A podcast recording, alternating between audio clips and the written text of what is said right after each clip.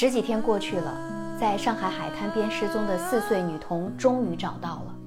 令人痛心的是，悲剧还是发生了，孩子的遗体最终出现在了宁波市某滩涂。网友的留言看哭了很多人，永远无法体会孩子跌落浪底的刹那，却一路孤单远行了那么久。这件事情发生之后啊，不少人纷纷在网络上谴责孩子的父亲。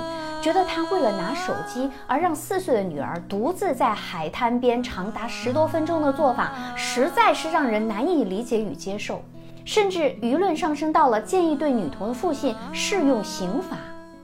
我们从特殊预防角度来看，悲剧的发生对于失智父母来说已经是非常惨痛的教训，起到了最大程度的教育作用。那么，他们对于其他未成年子女的监护必然是更加谨慎的。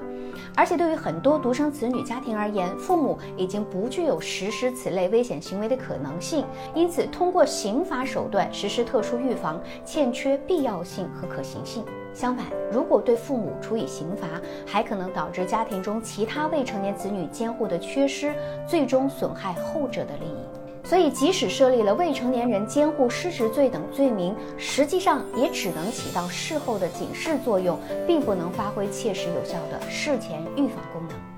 当然，我国法律的体系当中也有类似疏忽照顾儿童罪的罪名。如刑法中就有遗弃罪、虐待罪、虐待被监护看护人罪，但这些罪的适用前提都是需要行为人具有主观故意，而且达到情节恶劣。如果行为人系过失犯罪，则无法适用以上罪名。虽然法律可能无法定其罪责，但作为父母，我们一定要在自己的职责范围之内，对孩子的人身安全做到真正负责啊！孩子在成长的过程当中，对一切事物都充满了好奇，他们对危险的认识却远远不够。因此，我们怎么坐实监护并且防范风险，是每个家长应当掌握的常识。大家可以点赞、关注、评论起来。那么，这三件事我们就必须实打实的去做，而不是敷衍了事。第一，给予孩子高质量的陪伴。带孩子外出或者游玩的时候，请你把目光始终放在自己孩子身上，避免三心二意了，更不要轻易放开孩子的手。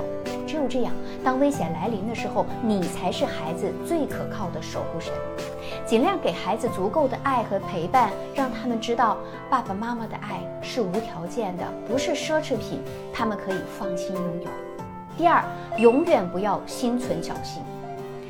民间有句老话说：“三岁不离手，五岁不离眼，十岁不离心。”养育孩子啊，从来就不是一件简单的事儿，千万不能够因为一时的侥幸心理，让自己的孩子置于危险境地了。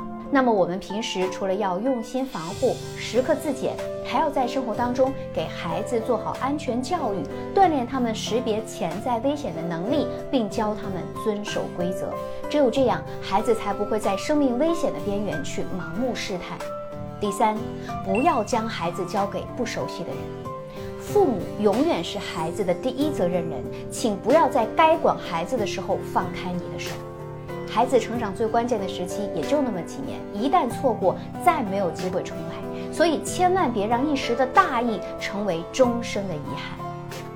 我记得白岩松曾经在点评一次新闻事件的时候说过：“不是当了父母就天然是合格的父母，父母是需要终身学习的大行当。”如果要用孩子的生命才能换回大人的成长，那这样的代价实在是太过沉重了。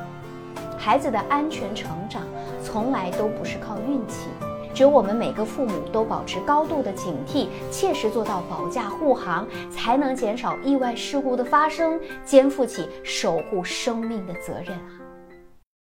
我是小资，关注我，影响千万女性，收获幸福。